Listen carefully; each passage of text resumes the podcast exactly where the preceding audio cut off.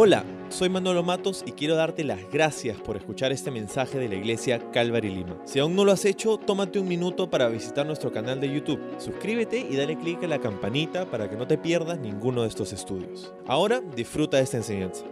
Estamos continuando con nuestro estudio a través del Evangelio de Lucas. Estamos muy contentos, mi familia y yo, de poder estar de vuelta en nuestro querido Perú, orando por todo lo que está ocurriendo, con anhelo, con expectativa, un poco de temor, pero con nuestra confianza puesta en el Señor, ¿verdad? Él tiene ah, buenos planes para nosotros, iglesia.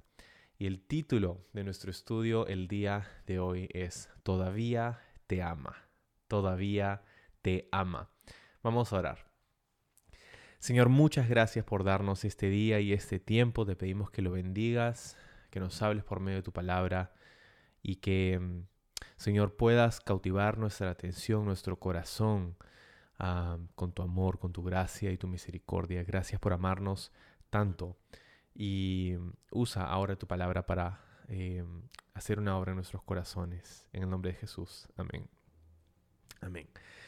Ah, bueno, estamos continuando con el estudio de Lucas. Estamos en el capítulo 5 y vamos a empezar en el verso 27. Dice lo siguiente. Tiempo después, al salir de la ciudad, Jesús vio a un cobrador de impuestos llamado Leví, sentado en su cabina de cobrador. Sígueme y sé mi discípulo, le dijo Jesús. Entonces Leví se levantó, dejó todo y lo siguió. Ok, ah, hemos llegado a esta parte eh, ya final del capítulo 5.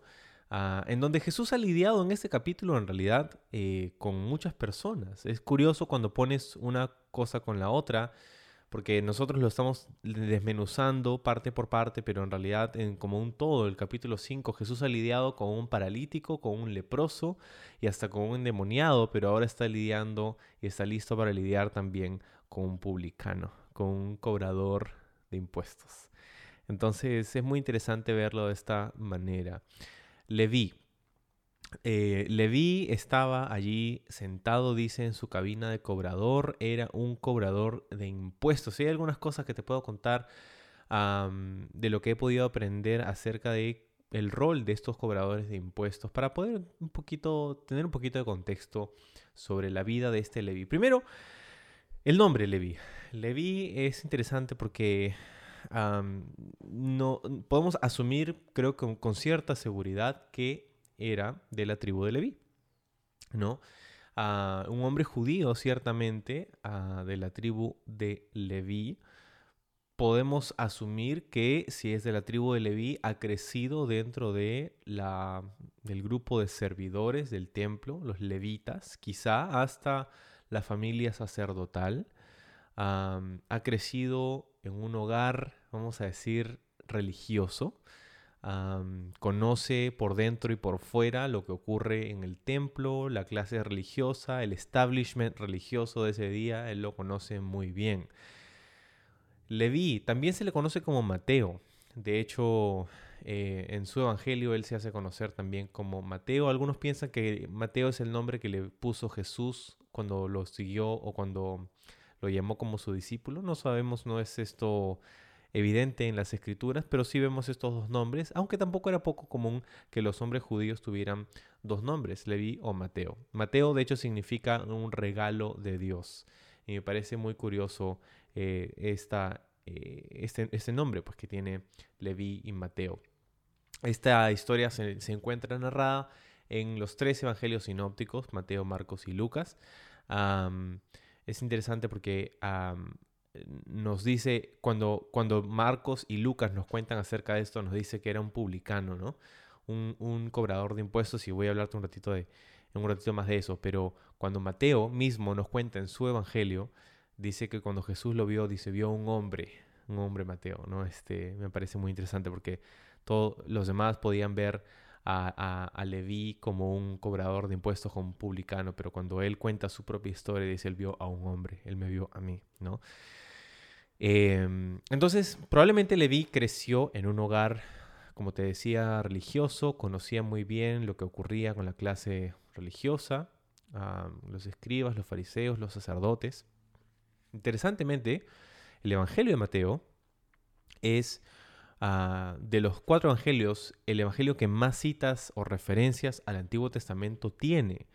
Eh, es, ah, demuestra Mateo que tiene un conocimiento profundo de las escrituras hebreas del Antiguo Testamento. Y esto tiene mucho sentido cuando consideramos su contexto.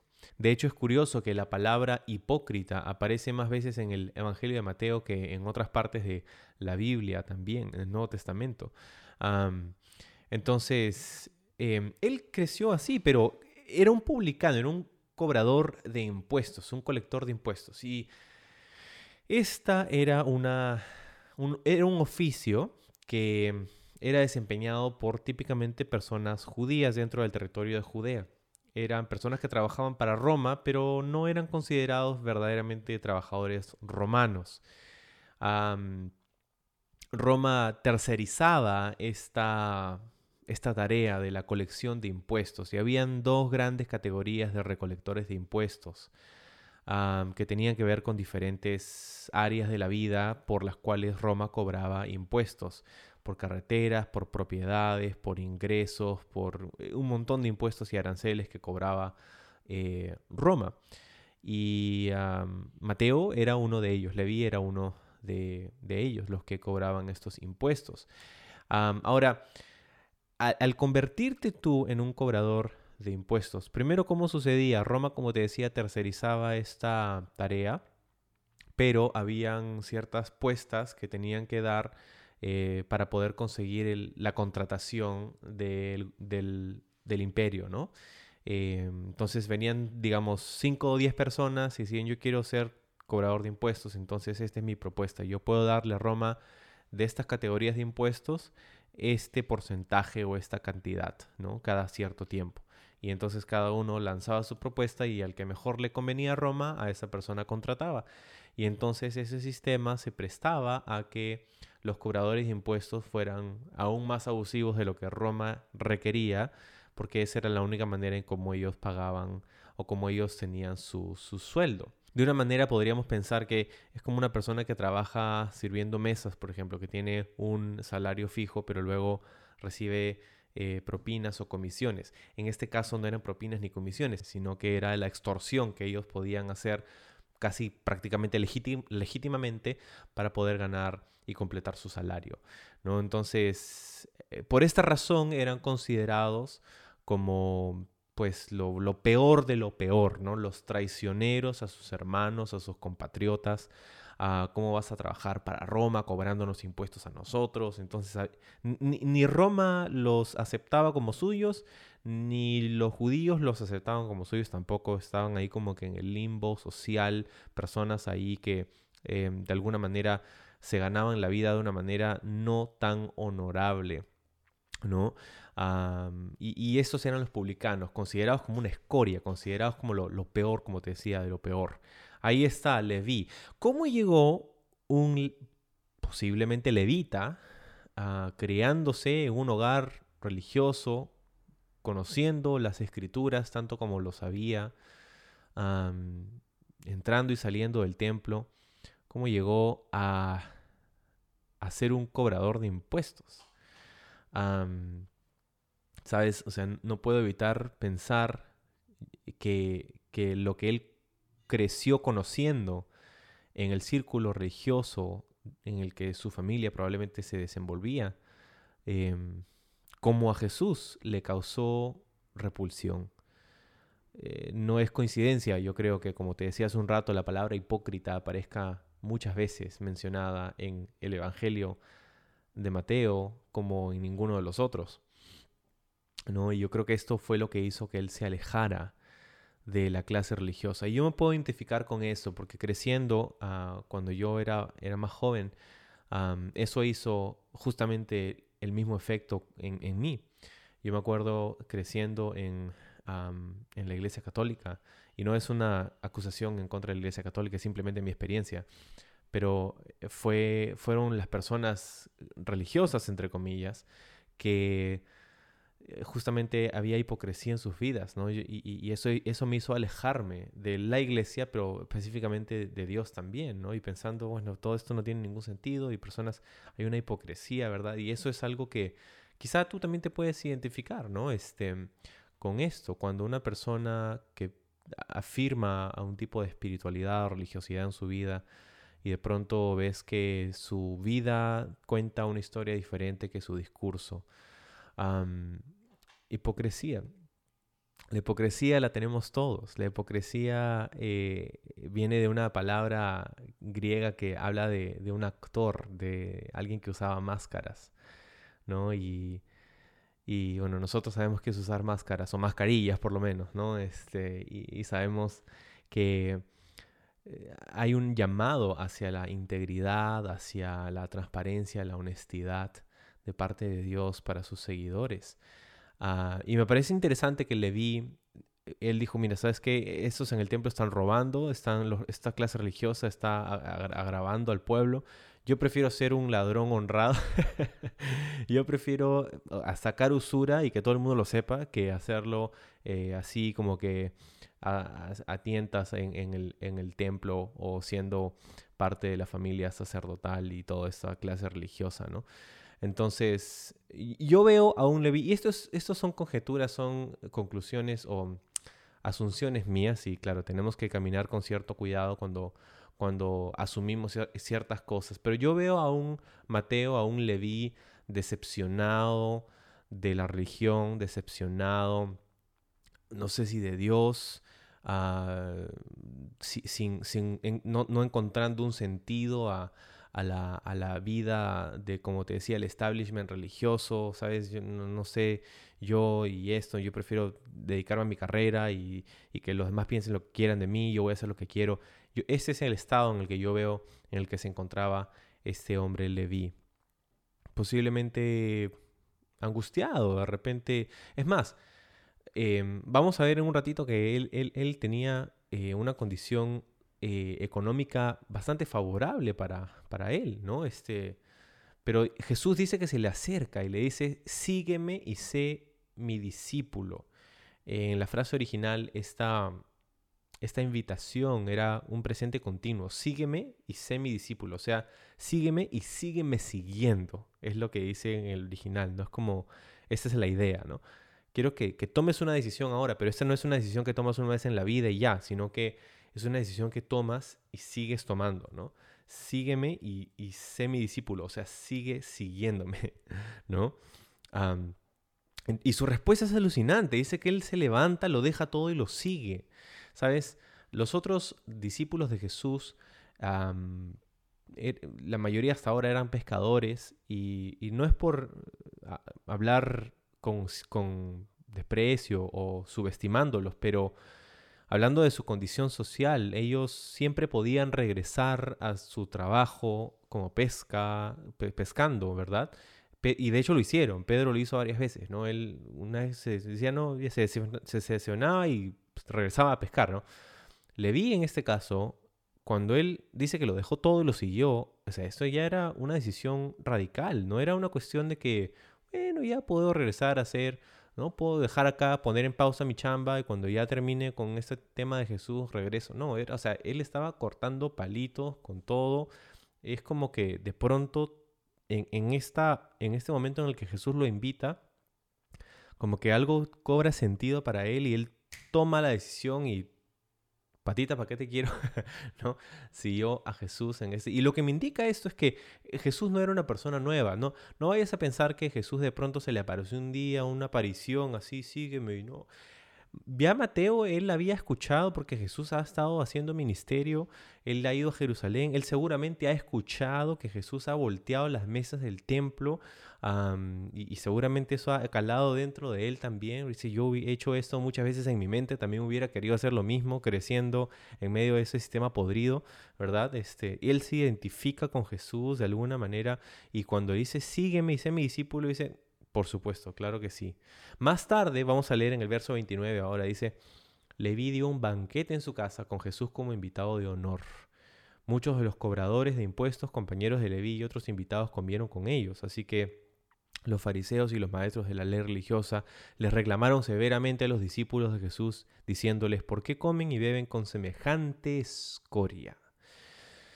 Ok, entonces, más tarde pues dice que Leví hace un banquete porque seguramente para hacer este, esta transición, ¿verdad? Él estaba contentísimo de hacer, no era una cuestión de que, uy, bueno, pues ya fue, te voy a seguir, ya dejo mi carrera, no. Él, él no estaba triste de seguir a Jesús, él hace una fiesta porque quiere que sus otros amigos, cobradores de impuestos, quienes, dicho sea paso, la clase religiosa llamaba escoria, quería que ellos también conocieran a Jesús.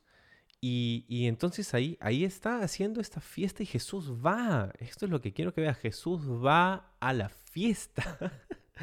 Jesús va al banquete que hace Leví, ¿no? Y, está ahí tratando, eh, entablando conversaciones con estas personas, quienes, otra vez, una escoria, son llamadas por la clase religiosa, comen y beben, dice. O sea, no están ahí como que llegan y oye, ahora qué hacemos con estos pecadores, ¿no? No, están comiendo y bebiendo con ellos y, y los religiosos del día están ahí, oye, ¿qué están haciendo? O sea, los están criticando por juntarse con la chusma de los que no les caían bien, pues, ¿no? Los que no querían ser religiosos. Entonces eh, Jesús les contesta en el 31, la gente sana no necesita médico, los enfermos sí. No he venido a llamar a los que se creen justos, sino a los que saben que son pecadores y necesitan arrepentirse. La respuesta de Jesús aquí es increíble. No he venido a llamar a los que se creen justos o a los sanos, podría decir el texto, ¿no? sino a los que saben que son pecadores. Jesús no está diciendo que hay gente sana que no necesita a Jesús, sino que está diciendo, y esta traducción tiene todo el sentido del mundo, como que, que se creen justos. O sea, si yo creo que estoy bien, si yo creo que no necesito a Jesús, si yo creo que él en su gracia nos permite caminar en nuestra autosuficiencia hasta que nos demos cuenta del error de nuestros caminos. Él nos llama, ¿verdad? Pero los pecadores, los que saben que lo son, los que saben que son pecadores y necesitan arrepentirse, a eso se ha venido a llamar, dice. A eso se ha venido a llamar. Y aquí veo el corazón de Jesús para los marginados, para la gente rechazada, subestimada, menospreciada, la gente que, que verdaderamente dice, y ojo, no es porque son, vamos a decir, oprimidos o marginados, no por el hecho de ser apartados o, puestos a, a, un lado por la sociedad, no por el hecho de que eso está ocurriendo, sino dice, porque ellos saben que son pecadores y necesitan arrepentirse. Entonces Jesús viene a extenderles gracia y misericordia y perdón, y es más, una invitación a una posición especial dentro de su reino aquellos que saben su verdadera condición y se dan cuenta de que necesitan arrepentimiento, necesitan el perdón que Jesús quiere otorgar. Y eso es cierto el día de hoy también. Eso es cierto el día de hoy. ¿Sabes? esta lucha entre em, el legalismo y, el Espíritu de Dios es un tema que no solamente lo vemos aquí, sino que lo vemos en mucho del Nuevo Testamento en la epístola de Gálatas, por ejemplo, ¿no? Este es el tema de, la epístola de, Gálatas, ¿no? Que Pablo escribe más adelante, ¿no? El espíritu está haciendo algo nuevo. Y eso es el, de hecho, el, el contexto de los versículos que vienen. Cierto día, dice el verso 33, algunas personas le dijeron a Jesús, los discípulos de Juan el Bautista ayunan y oran con frecuencia, al igual que los discípulos de los fariseos. ¿Por qué tus discípulos están siempre comiendo y bebiendo? Jesús contestó, ¿Acaso los invitados de una boda ayunan mientras festejan con el novio? Por supuesto que no, pero un día el novio, será, será llevado y entonces sí ayunarán. Luego Jesús les dio la siguiente ilustración. Nadie quita un pedazo de tela de una prenda nueva y la usa para remendar una prenda vieja, pues la prenda nueva se arruinaría y el remiendo nuevo no haría juego con la prenda vieja.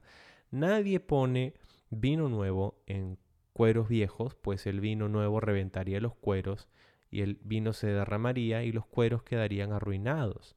El vino nuevo debe guardarse en cueros nuevos.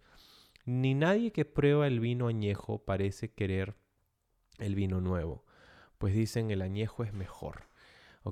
Entonces Jesús hace estas ilustraciones porque Él está haciendo todo lo que la clase religiosa eh, considera equivocado, ¿no? E, él está separándose, quizá no intencionalmente, pero porque simplemente está haciendo lo que está haciendo, y la clase religiosa estaba tan enfocada en, la minucia de esto y lo otro que se habían enfocado más en las cosas externas que en las personas a quienes Dios amaba, ¿no? Em, entonces, Jesús viene aquí a, a, o mejor dicho, ellos vienen a Jesús a cuestionarlo. ¿no? Ellos ya están frustrados con Jesús, porque ¿cómo puedes juntarte con estos? ¿Y cómo puedes hacer esto? ¿Y cómo nos estás retando aquí y allá? Tú deberías ser uno de los nuestros, Jesús, pero estás en, estás en contra de nosotros. Y es como que Jesús les estuviera diciendo, no, yo no estoy en contra de ustedes, ustedes están en contra de mí. Esto no se trata de que, sea, de que yo sea parte de su bando, sino que ustedes puedan reconocer quién soy yo. Entonces le preguntan a sus discípulos, oye, ¿tus discípulos no ayunan? Oye, ¿qué pasa? ¿Por qué no se están portando como se supone que deberían portarse los religiosos? ¿Te das cuenta que esa es una de las críticas más antiguas a los seguidores de Jesús? hay todas estas expectativas, ¿no? Y yo quiero decirte lo siguiente, si tú eres un seguidor de Jesús, Ten cuidado con estas expectativas religiosas que la gente pone muchas veces, gente religiosa muchas veces pone sobre ti. ¿no? Jesús está haciendo algo nuevo aquí, invitando a un grupo de personas que eran los candidatos menos, con menos chances de ser elegidos, ¿no? Para nada. pero Jesús va y mira el corazón, ¿no? a estas personas que habían hecho tantas cosas horribles, ¿no? Un publicano, una persona que se ganaba la vida de una manera injusta, incorrecta, ¿no? Persona que miraba mal por todo el mundo. Jesús mira a esa persona y le dice, sígueme, quiero que seas mi discípulo. O sea, qué increíble. Tú sabes que dentro de la cultura cristiana, dentro de la cultura de la iglesia el día de hoy, en, el, en el, mundo, de manera general hablando, ¿no? Em, hay, esta, esta lucha, pues, porque pensamos que si tú no te vistes o si tú no actúas o si tú no hablas o si tú no eh, lo que sea como nosotros, ¿no? Si no estás haciendo lo mismo que nosotros con este molde de galleta que pum pum pum pum pum hacemos cristianos, entonces no, no perteneces. ¿no? Y, no, Dios no te ama, Dios no te acepta, y Dios no, y tú tienes que cambiar como tú eres, tú tienes que cambiar esto porque Dios es... Y la verdad es que no es así. La verdad es que es el Espíritu de Dios, es el mensaje del Evangelio, es la esperanza que tenemos en Jesús. Y es esto, y es que Jesús murió por nuestros pecados. ¿sí? Nosotros no podemos limpiarnos solos, y es por eso que vino Jesús a morir por nuestros pecados, para poder ser el que nos limpia, nos restaura. Pero el orden no es yo me limpio y luego vengo a Jesús.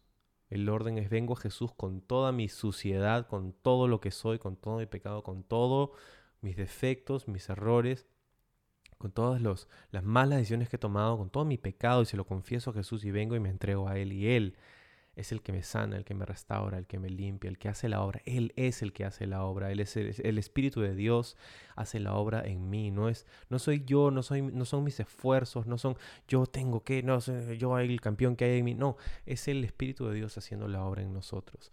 Y por eso, aquellos que somos cristianos, tenemos que tener cuidado de no solamente ser, uh, estar a favor de las palabras de Jesús, sino también acerca de, las acciones de Jesús. Muchas veces somos, somos los de la palabra, pues, ¿no? Somos los de la palabra y tenemos sana doctrina, pero tenemos sana práctica, o sea, estamos, estamos a, favor de las palabras de Jesús y podemos hacer un estudio bíblico en griego alucinante, pero estamos amando a las personas tal como Jesús amaba. estamos invitando a los Mateos, a los Levís de nuestro día, a que sean parte de nuestro grupo, comiendo, bebiendo con ellos. No estoy diciendo yéndonos a emborrachar o usar drogas o estas cosas o hacer, no estoy diciendo contaminándonos, violando nuestra conciencia, no estoy hablando de eso, pero estoy hablando de, de extendernos hacia personas que están lejos de Dios, poniendo nuestros prejuicios a un lado para poder darle paso a la gracia y a la misericordia de Dios, la que Él quiere tener con personas que no le conocen. Entonces, usa estas, estas ilustraciones, ¿no? No pones una tela nueva, una prenda vieja, ah, pues la tela vieja se ha encogido ya y la tela nueva aún no se ha encogido, entonces si tú pones una tela nueva, una tela vieja, se va a arruinar, lo mismo con el vino. Ah, un, cuero o un odre viejo ya ha sido expandido, y si tú pones vino nuevo, se va a fermentar y va, va a emitir más gases y se va a reventar y se va a echar a perder todo. Y, y, lo que quiere decir Jesús, yo creo, con esto es que Él estaba haciendo algo nuevo y si tú tratas de poner esto nuevo que Él está haciendo en lo viejo, en el sistema antiguo, vas a arruinar ambas cosas. Y, sabes, esta es una palabra para nosotros. Ahora en el 2021, este año, en esta temporada, Dios está haciendo algo nuevo. Es cierto que no somos los mismos de hace un par de años atrás. Es cierto que no estamos en el mismo lugar es, cierto que hay muchas cosas diferentes. El mundo es un lugar diferente el día de hoy. pero eso no quiere decir que Dios no está haciendo algo nuevo. Y tenemos que tener cuidado de, no poner ah, el sistema viejo en lo, en lo que el, Espíritu de Dios quiere hacer, en lo nuevo que Dios quiere hacer. Porque el, el, momento en el que hacemos eso es el momento en el que el Espíritu de Dios comienza a buscar otros vasos, comienza a buscar otros otros instrumentos para hacer su obra. Queremos seguir lo que el Espíritu de Dios está haciendo para amar, para invitar, para dar gracia a aquellos que serían los candidatos menos probables. entonces, en este día, como en ese día, lo que el mundo necesita es una invitación hacia los brazos abiertos de Jesús. Y por eso el título de este estudio es ese, ¿no? Todavía te ama, Jesús todavía te ama. Yo no sé qué has escuchado de la clase religiosa en tu vida, pero yo quiero decirte esto.